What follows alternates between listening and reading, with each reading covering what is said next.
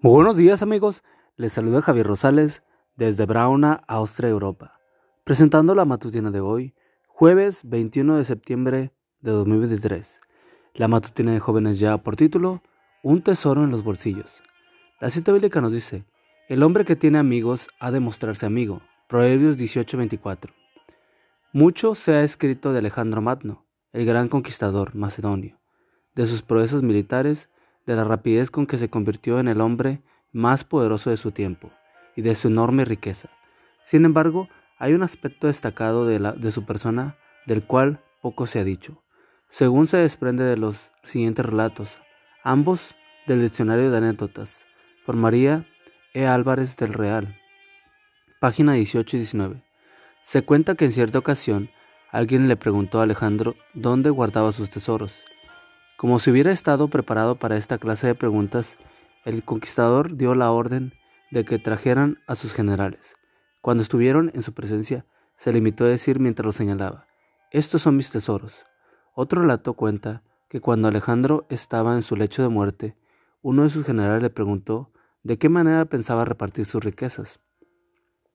Te ruego, Alejandro, que me digas dónde guardas tus tesoros, inquirió el general. Con mucho gusto, respondió Alejandro.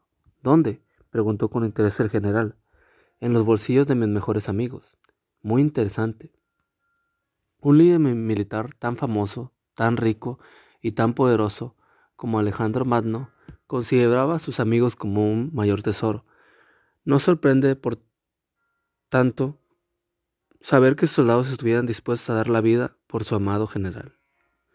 ¿Son realmente un tesoro los verdaderos amigos?